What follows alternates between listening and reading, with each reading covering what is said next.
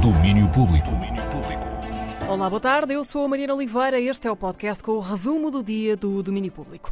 E vamos por essa Europa fora, por aí acima, para chegar a Groningen, nos Países Baixos, onde já rola o Eurosonic, festival de showcases, que é também um momento para a indústria abrir o olho para a música que se anda a fazer pela Europa. Ora, ontem, na abertura, entraram em cena os Bateu Matou, escolha da Antena 3 para representar Portugal no festival. Eles tocaram no Gran Teatro, uma das salas mais icónicas da cidade holandesa. Em conversa com a Marta Rocha, Ivo Costa falava do espetáculo como um momento de dança, malabarismo de energia frenética em que a bola nunca cai ao chão. É uma síntese daquilo que fizemos nos últimos dois anos ao vivo com três músicas novas que vão sair no próximo álbum. Uh, vai ser, a, vai ser a, nossa primeira vez que vamos tocá-las ao vivo e temos alguma expectativa de como é que ela vai funcionar, mas é um concerto, assim, um, um mash-up daquilo que nós achamos que é uma, um 40 minutos de, de, de bola para a frente e uma coisa forte de dança, onde a bola nunca cai e é uma experiência sobre dança, sobre energia sempre no máximo neste caso. E foi mesmo assim que aconteceu. Os Bateu a Topo puseram o Gran Teatro a dançar fortemente e mostraram os primeiros sons do disco novo, do disco que há de chegar e como é ele que em albergaria.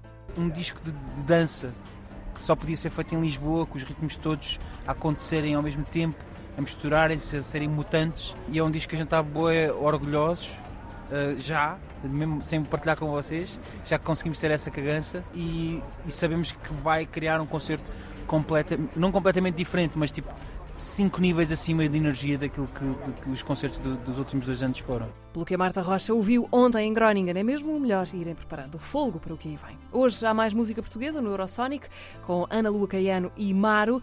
A Marta vai continuar a entrar-nos pela emissão hoje às 6h20 no Domínio Público Extra e também depois das 8 da noite no Defeitos Especiais com o Luís Oliveira. Uma casa isolada, dois gêmeos separados à nascença que voltam a encontrar-se num ambiente sinistro. São estes os condimentos para Semente do Mal, o raro exemplo de terror no cinema português que chegou hoje aos cinemas. É a segunda longa-metragem de Gabriela Brandes, depois de Diamantino, uma bizarria que misturava humor e distopia política através de um clone de Cristiano Ronaldo. Agora, Gabriela Brandes entra no mundo do terror que não tem assim tantas diferenças. O Diamantino é um filme muito surreal e fantástico e bizarro e se pensamos bem o terror tem isso tudo como parte do seu ADN. Eu também gosto muito da ação e terror também tem essa parte mais core e de ação. E então eu senti-me completamente em casa a fazer eh, um filme deste género. O filme repete dois atores de Diamantino, Carloto Cota e Anabela Moreira. Neste Semente do Mal, a família pode ser um espaço de opressão, tal como acontecia no díptico de João Canijo Mal Viver, Viver Mal, também com Anabela Moreira, mas a atriz prefere falar num amor familiar complexo. Estou alinhada com alguns pensamentos dentro de uma comunidade artística de que o amor é muito complexo e que o amor de mãe o amor de pai e até o amor dos filhos pode ser eh, muita coisa, neste caso fantasmagórica. A Semente do Mal, de Gabriela Brandes, estreia-se hoje nos cinemas portugueses com o apoio da 3 e hoje à noite no Cinema Fernando Lopes, em Lisboa, há uma sessão especial com a presença do realizador a falar com o público sobre o filme. E seguimos para o teatro para ver O Meu Amigo H. H é a inicial de um dos tiranos mais abomináveis da história. O espetáculo parte de My Friend Hitler, do japonês Yukio Mishima, que fala da relação entre o ditador alemão e três figuras que lhe eram muito próximas. O texto foi adaptado aos nossos dias e encenado por Albano Jerónimo e Cláudia Lucas Schell.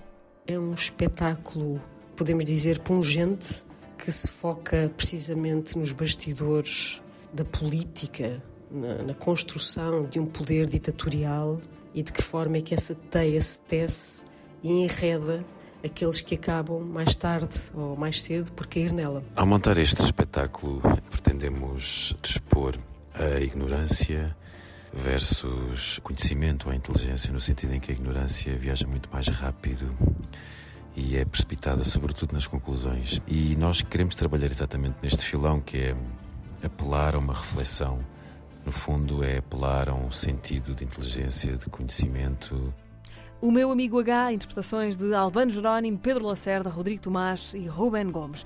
Estreia-se hoje, 9 da noite, Cultura Gesta em Lisboa, com apresentações amanhã e sábado. Ora, e para fechar, já se conhecem as canções que vão lutar por um lugar na Eurovisão deste ano. São 20 temas a concurso no Festival da Canção. Buba Espinho, Nena, Maria João, Silk Nobre ou Bispo são alguns dos intérpretes deste ano, como habitual, ou interpretando canções próprias ou de outros compositores. No YouTube do Festival da Canção já podem podem ouvir os 20 temas a concurso. Meios finais a 24 de fevereiro e 2 de março, grande final a 9 de março. Fica por aqui o podcast com o resumo do dia do domínio público, o magazine de cultura da Antena 3. Até amanhã. Domínio Público.